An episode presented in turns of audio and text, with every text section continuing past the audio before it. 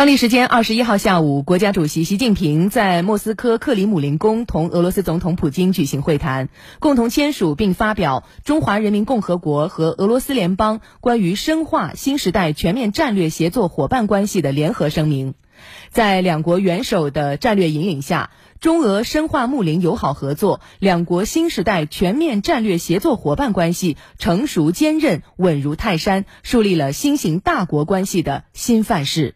据了解，在这次出访俄罗斯期间，习近平主席强调，中俄关系发展有着清晰的历史逻辑和强大的内生动力。中国历来奉行独立自主的外交政策，这两句话应该如何解读呢？来听中国社会科学院俄罗斯东欧中亚研究所研究员李永慧怎么说。呃，中俄现在发展到新时代全面战略协作伙伴关系呢是非常不易的。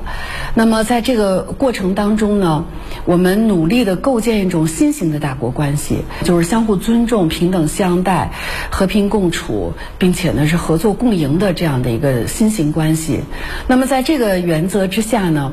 中俄呢也是不结盟、不对抗、不针对第三国。这个基础之上呢，中俄的外交呃政策呢是独立自。主的。并不受到第三方的这种干涉，或者受到第三方的胁迫，都无法撼动中俄关系我们自己的这个发展的节奏。另外，从经济上来说呢，呃，中俄之间的内生动力也非常强。我们知道，二零二二年的时候，中俄的贸易额呢已经达到了嗯将近两千亿美元，同比增长呢百分之三十以上。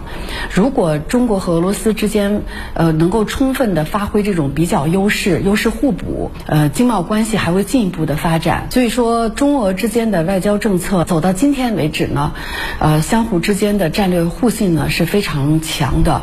而且呃，相互之间的这种政治上的这种战略支持呢也是非常可靠的。再加上两国元首的这种引领，我想未来中俄关系呢还会有一个更大的提升。习近平主席在会见普京总统时表示，中俄都致力于实现国家发展振兴，都支持世界多极化，都推动国际关系民主化。双方要加强在联合国等多边平台的协调配合，助力各自国家发展振兴，做世界和平稳定的中流砥柱。这又向世界释放出什么信号呢？我们继续来听中国社会科学院俄罗斯东欧中亚研究所研究员李永慧的解读。呃，我觉得这段话呢，充分体现了，呃，中俄全面战略协作伙伴关系在这个国际舞台上的战略协作，不仅仅局限于双边关系，同时呢，也是一种就是呃，体现了中俄在呃世界舞台上的一种全球治理的这种理念。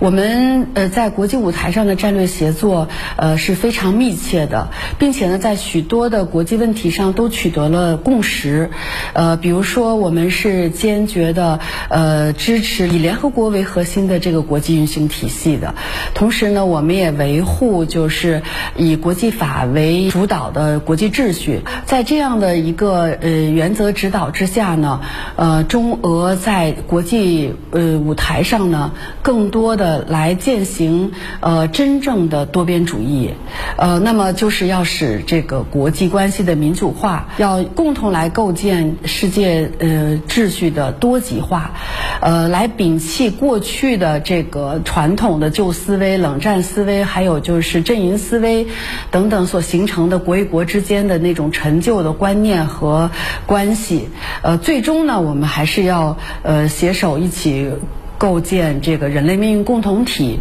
呃，为世界、为地区的这个和平和发展贡献中俄的呃集体的力量。在会晤中，中俄元首签署了联合声明，强调通过和谈解决乌克兰危机。普京总统还表示，俄方认真研究了中方关于政治解决乌克兰问题的立场文件，对和谈持开放态度，欢迎中方为此发挥建设性作用。那么，普京总统的这番表态释放出哪些信号？我们继续来听李永辉的解读。普京认为中俄关系呢是非常成熟的，而且他对于呃中国领导人的信任呢是非常深的，所以他呃在这个乌克兰危机的问题上呢，他可能愿意更多的敞开他的看法和想法来和呃习主席进行进一步的沟通，所以他在这个会谈当中呢，他对这个习主席的这个立场和态度呢表示了高度的赞赏。呃，我想普京之所以表明这样的一个的态度呢，呃，首先呢还是呃出于对习主席的信任，呃，第二呢就是对于中俄关系战略协作的呃这高度的肯定。习主席能够和普京进行一个有深度的交谈，对于未来这场危机的走向呢，呃，都会产生以一个积极的影响。呃，总体而言，我们通过习近平主席访问俄罗斯呢，能够呃更进一步的体会到中国是世界和平的建设者，也是全球发展的贡献者，更是国际秩序的维护者。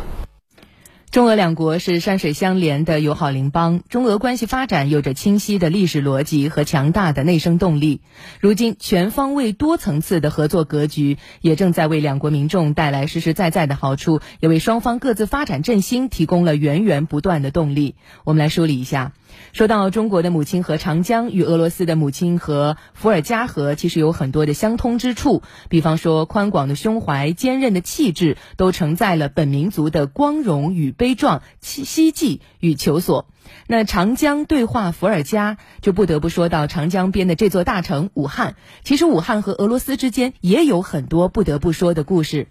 大家知道汉口是中俄万里茶道的起点。那说到万里茶道，就不得不提到武汉一座有名的房子，叫八公房子，现在还在啊，在汉口。嗯，一八九三年是清朝光绪年间，当时呢有一个叫巴诺夫的俄国商人来到中国，想找个人去俄国帮他们种茶叶。巴诺夫最终找到了武汉的茶商刘俊洲，随后呢，刘俊洲带着九名技工、茶籽和几万株茶树，跟着巴诺夫到俄罗斯黑河沿岸的高加索地区种茶，并且种成功了。从此，茶道开始成为武汉与俄罗斯之间的一条商业纽带。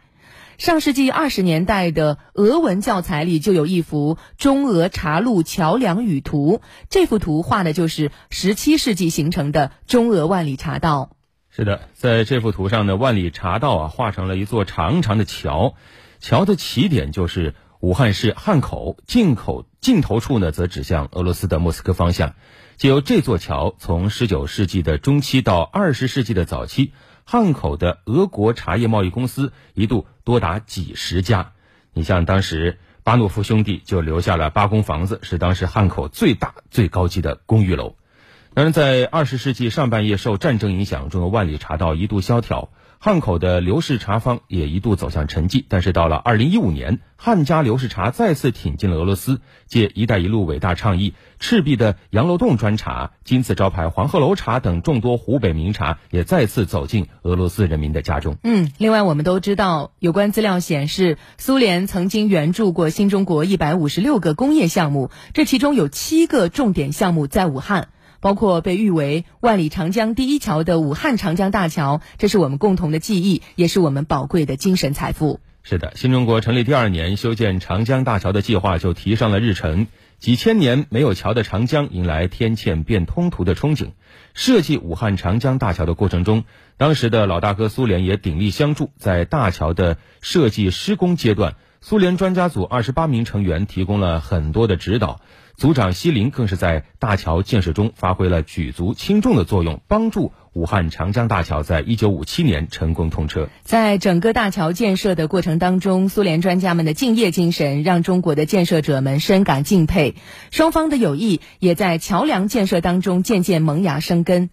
苏联专家回国的时候，据说双方当时依依不舍，互相交换礼物。现在呢，大桥院很多的职工还保存着苏联专专家送给他们的一些纪念品。而且啊，大家如果说去武汉长江大桥去走一走、看一看的话，你会发现大桥有一个纪念碑，嗯，上面用金色铜字铸上了西林等二十八位苏联专家的功绩。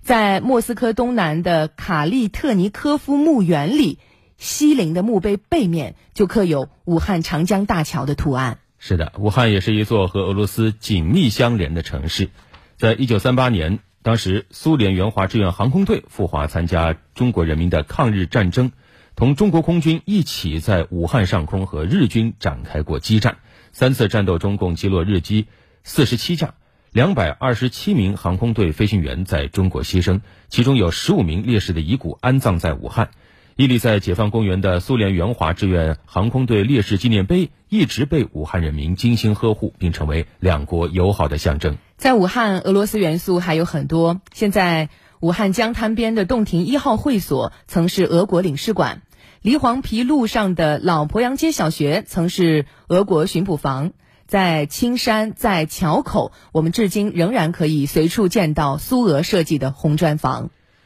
如今，在“一带一路”合作的影响下，武汉与俄罗斯在经贸、科技、文化等方面的交流也日益密切。二零一四年四月重启运营的中欧班列从武汉出发，就将武汉制造出口到俄罗斯，实现了中俄铁路货运贸易往来的双向化。在二零一四年七月三十号，南航开通了武汉直飞莫斯科的航线。去年十一月份，俄罗斯驻华大使莫尔古洛夫在接受俄罗斯记者采访时表示，俄罗斯将在武汉设立领事馆，但是具体的开放时间尚未确定。俄罗斯和中国在两国领导人的见证下，于二零一五年九月签署了政府间协议，将设立俄罗斯驻武汉总领事馆和中国驻喀山总领事馆。中国驻喀山总领馆在二零一八年已经开放了，所以当时莫尔古洛夫接受记者采访时表示，这意味着俄罗斯驻武汉领事馆也一定会开放。